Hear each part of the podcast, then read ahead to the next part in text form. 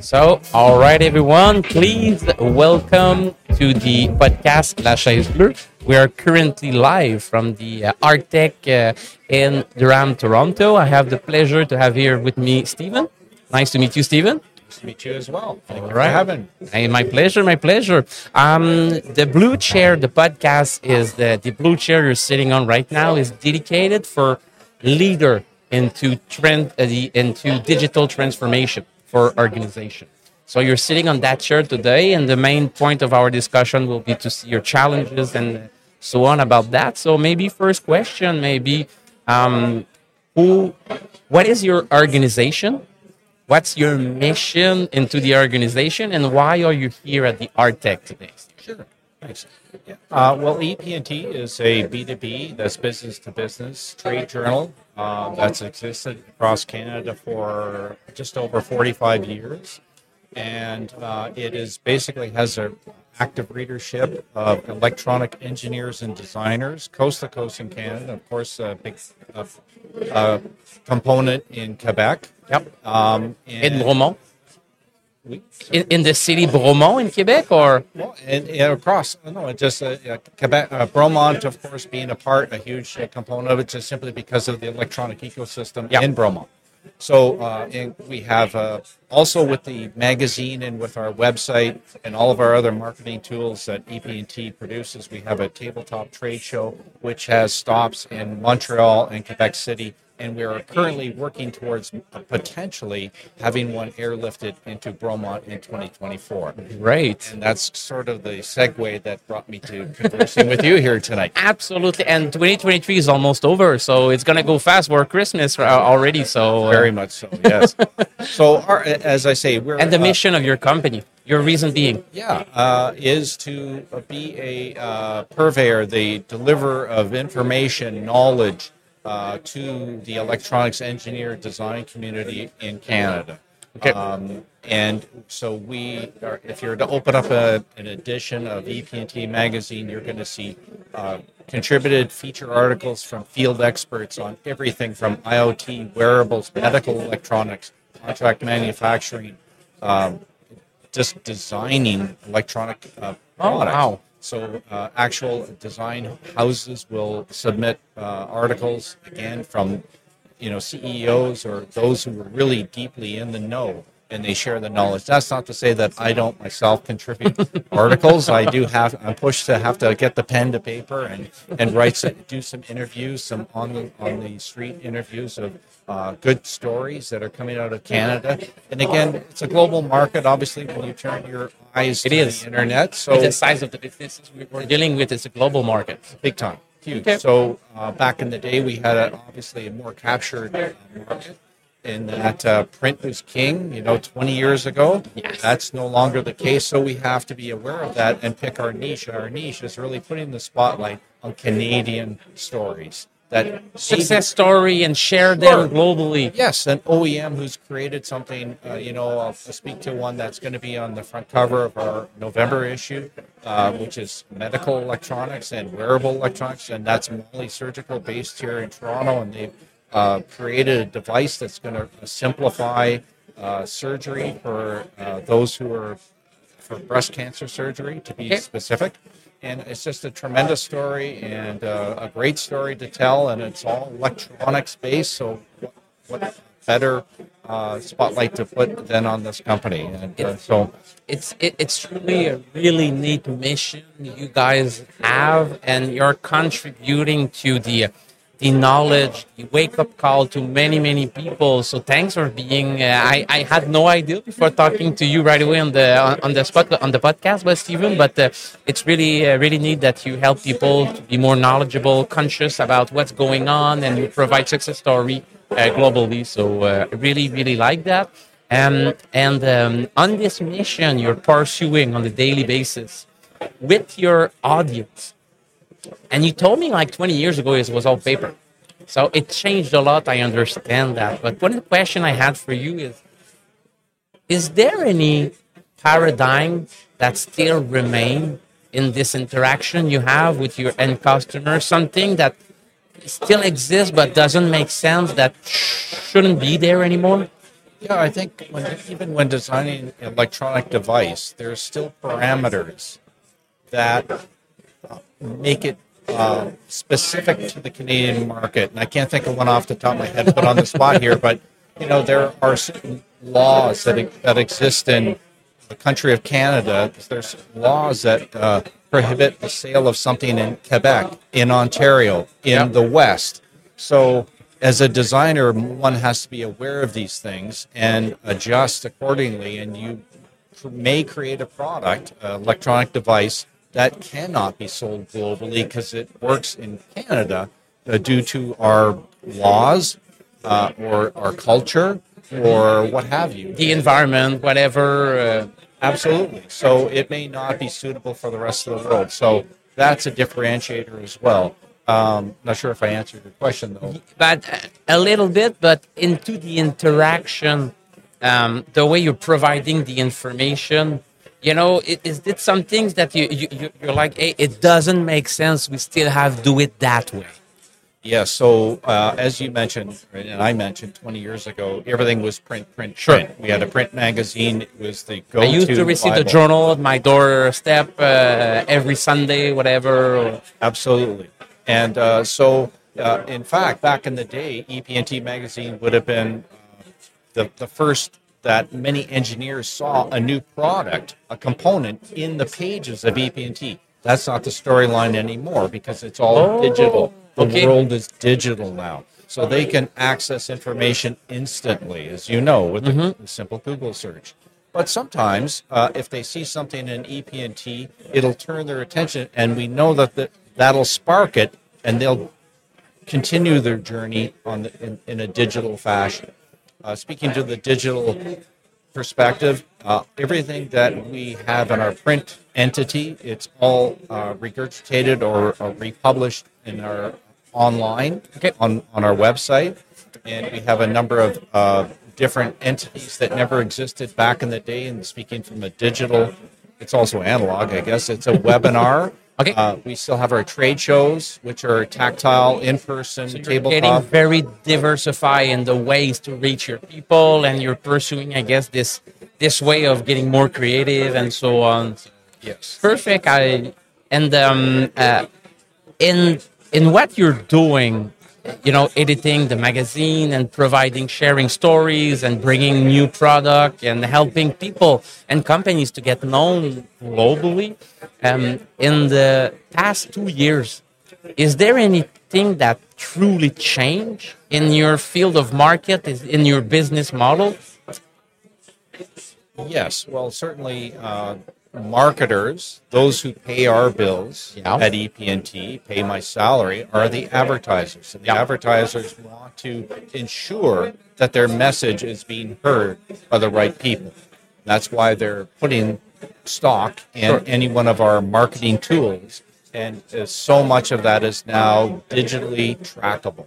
And that's so important to the marketers uh, who spend the money on our brand and say, okay, let's do this webinar, let's put this ad here, let's do this e-blast, let's do a, a send through your mailing list. And it um, for them, they need the measurable data, uh, data, data, data, This 100%. is their white goal that they they, they, they, want to reach uh, on a daily basis. And this is one of the biggest challenges that uh, print has is that it's not necessarily trackable. In other words, you Absolutely not trackable. No. So how do I know what pages you know you stopped on? How long you... you last on the page? Did you read it or whatever? It's impossible. It still has value, and those who believe in it and trust it, it still does. I mean, we can't drive through a city without seeing a billboard that says "Eat at McDonald's." Yep. You don't. McDonald's doesn't know how many eyeballs hit that, but all of a sudden, you know, they put up the billboard, and more people are buying Big Macs but in that neighborhood. Still, it's an act of faith. You gotta yes. believe that it's uh, healthy. Very much. All right. Um, you know, you. I, I, I guess you speak with a lot of uh, companies building stuff and so on. You interview them, and uh, uh what if we would have the chance, you and I, to have the Ministry of uh, Economic Development Canada sitting uh, right next to us, what would be the question you ask you you would ask him to help these company to be more uh, successful, create more value, and being most known globally? Okay. Yeah, I, I think uh, just based on the past three years with COVID, the pandemic, and the supply chain issues that have impacted the availability uh, of semiconductors in particular. Semiconductor, as you know, is the brain of any uh, design, a BOM, which is a build of materials that goes into creating an electronic device. So they have, we've had a lot of hiccups, a lot of challenges, and uh, as a result, if I had a government representative, uh, preferably a federal representative, because uh, they would have bigger purse strings to uh, manipulate. Development Economy Canada. So I would be asking them, uh, what can our federal government do to help lift up the uh, reshoring uh, uh, or to help the creation of a semiconductor fab in Canada. Bring them back. Yes, so that we can be in control of that and not be left sort of hung over a barrel as we kind of were, as were other nations uh, who don't manufacture for themselves. Really, a really good question. The reshoring point is uh, is it in your short-term vision, and if so, what's the game plan? What are the grants available, the consulting available for that? How would you ease this? Uh, really, re- really good question. Um, let's say, Stephen, uh, we walked down the park after the happy hour here, and uh, we found out the magic stick. And I'm a nice guy, and I landed you the magic stick and you can have one wish. You can change anything you want within your organization. At uh, AP&T, what would you change? Oh, well, from a personal level, it would be to have five assistants. it can be, and that, that would that be goes. that would be some kind of magic stick. I got to tell you, because uh, what would you what would you be doing? You're not doing right now if you would have five assistants. Oh well, um, well, I, I'm certainly enjoying this, but it's just very difficult now in the world of media where everything is cut down, down, down to uh, skeleton staff and we're kind of left on our own to manage everything and there's a lot of tasks that have to be done on a daily basis and it pulls you away from what you really love, and that is doing this sort of thing and coming to functions like this and discussing meeting, with oh, people oh, and talking to people who are the drivers and uh, you know the, the players in each of the varied sectors uh, that we cover. And it's so important for an editor who's tenured like myself.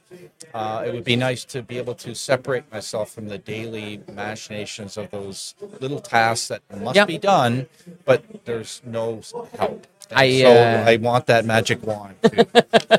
Perfect. I already lend it to you. Um, so next question I would have for uh, for you. Um, since you're meeting with a lot of different manufacturer, um, we're, we were talking about semiconductor. That's the main purpose of the event uh, today. One of the other topics we're discussing a lot is the uh, AI within our life uh, we discovered some amazing stuff like a year ago with ChatGPT, blah blah blah, and and there is so many things. As an editor, having an overview on the market, providing information, how do you see the world? What's your vision of our community five years from now? And by community, I mean the businesses you're, you're meeting. What's your vision of this community? How would it, would it look like with the um, with the AI being part of them. Right. Um, in one word, intent.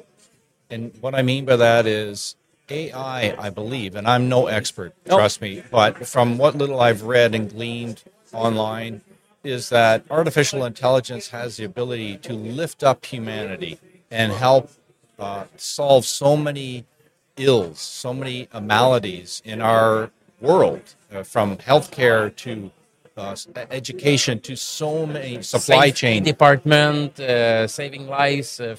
Hundred percent. Okay. Um, but if it's put AI or artificial intelligence is put in the wrong hands with the wrong intent, it also has the ability to destroy humanity and maybe even take it over. But that we won't go down the sci-fi path right now. But that is some of the truth. So uh, you know, um, I, I, can only hope, and I think it's true. And I just returned from a trip to Europe, and I I'm a talker. I love to talk to people. I can uh, see that. and, but but I enjoy to hear what people other people have to say, and I honestly, in my heart, feel that humans just want what's best for all of for everyone. Absolutely. Everybody, uh, fun- they, they are good at the very bottom. This is my assumption when I meet with someone. So they want to do good. It's for sure. And a, a wisdom guy told me, yes, AI may have the potential to destroy humanity. We all saw the Terminator movie, but human also have the potential to destroy humanity without AI. So if it's is it worse if AI is doing it or we are doing it? So it's you know it, it couldn't be relatively different the way we see it. Um, other question I have uh, for you, um, since you're into the editing business, uh, what would be except EP&T a good source of information? Uh, and maybe it's a book you read in the past year something that really maybe not blew your mind, but you, you, you really pick some stuff and gives you inspiration, or maybe it's a conference, maybe it's a movie, maybe. I think uh, conferences like this, um, which mostly got shuttered for the two years at least. Oh yeah, including our own uh, trade shows. I think um, these types of conferences are so important to the evolution of uh, projects to ideas to concepts because nothing beats a human to human contact. We've all been there for two years of Zooming, and you're only allowed to talk when the green box lights up around your head and yep. it's go. And you, you know the the we've been casted in a box. absolutely, and it has its uh, limitations. And I think when you meet with people in person, conversations take a whole different tack. They take a different direction because we can talk at a more personal level. And sometimes those personal levels show a level of humanity that we didn't weren't aware of, and uh, the conversation takes a different turn for the better, from a creative perspective and uh, I'm so happy that we're back. I'm not suggesting nobody's in person. Gonna, yes, in person. I'm not suggesting nobody's going to walk away with a case of the sniffles tonight because they came out and shared their germs, but that's a small price to pay. I got my uh, thing there exactly for that, uh, my friend Stephen. For sure. So no, I, I think that is um, for me is uh, a blessing for uh, for everybody to uh, get back face to face and conferring with one another, sharing information, sharing, uh, doing what you're doing, and having people uh, giving them the opportunity to speak and share what they uh, feel about what they the believe, what they, they yes. think will happen. I, I, I really like it. Um, last question I have for you, Stephen, is uh, let's say we can uh, invite anybody you know on this discussion you have with me right now. Who would that be? And what question would you ask him? Uh, well, I know he's polarizing, but I'm not sure who isn't polarizing these days. It seems like uh, we're all pitted against one, one another. But I would uh, love to chat with Elon Musk. He's a tech giant. He's engaged in so many different levels of of uh, uh, uh, tech, including AI. And um, I would ask him, which I think the question's probably been asked enough times to him, but I would ask it again and maybe like you said, out in a more a private uh, park, you know, scenario where there's no we are in a shack all together right, right, now, and maybe having a cocktail with him, and uh, if he's so imbibed. But uh, I would ask him about artificial intelligence and his true feelings because he's very uh, deeply in, ensconced in that space. So, yep. yeah, and there's people who don't care for what's coming out of his mouth, and there's those who obviously uh, believe he is a leader, and uh, I'm I'm neutral, but um, I'm happy to hear what uh, somebody like himself. Enjoy a discussion about that uh, with him. I heard him saying, I think it lately was like three weeks ago, that it could be truly, truly, truly good, but bottom line, we will always need to have a manual kill switch. So Guard, guardrails. Exactly. So I think he, he's going really on that path but uh, he would be a, um, a, willing guy to use it in many aspects of his personal life, business life, and so on. I'm pretty sure. So if we can get a hold of him, I'll let you know, Stephen, and uh, let you ask that question. That will be my pleasure, and maybe you with uh, AP&T could help me for that. So. Thank you very much for your time, uh, Stephen. It was uh, enjoyable speaking with you. Uh, I feel like it could go on for like an hour or two, but thanks for your time, sir. Thank you very much. I really appreciate the time. It was awesome.